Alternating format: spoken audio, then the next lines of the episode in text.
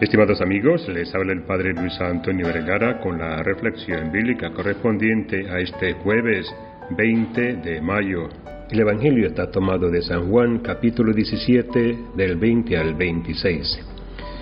La palabra de Dios que hoy la Iglesia nos propone reflexionar en este camino a Pentecostés nos invita una vez más a leerla y a reflexionarla con serenidad con un corazón que ama, porque es muy interesante escuchar a Jesús que en momentos importantes de su vida como este, pasar de este mundo al Padre, reza por nosotros.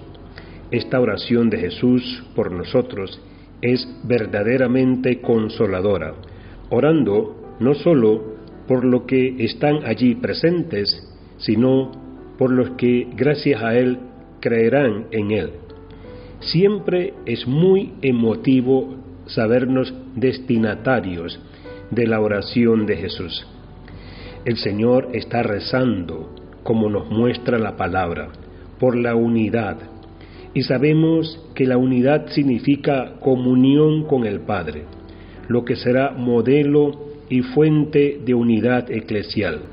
La verdad es que impresiona pensar que Jesús nos pide rezar por la unidad, que todos seamos uno. Y esto, la verdad, es hermoso, muy interesante lo que Jesús nos pide.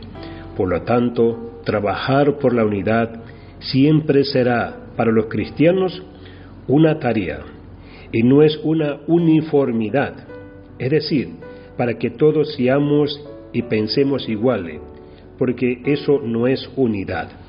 La unidad se construye desde el amor.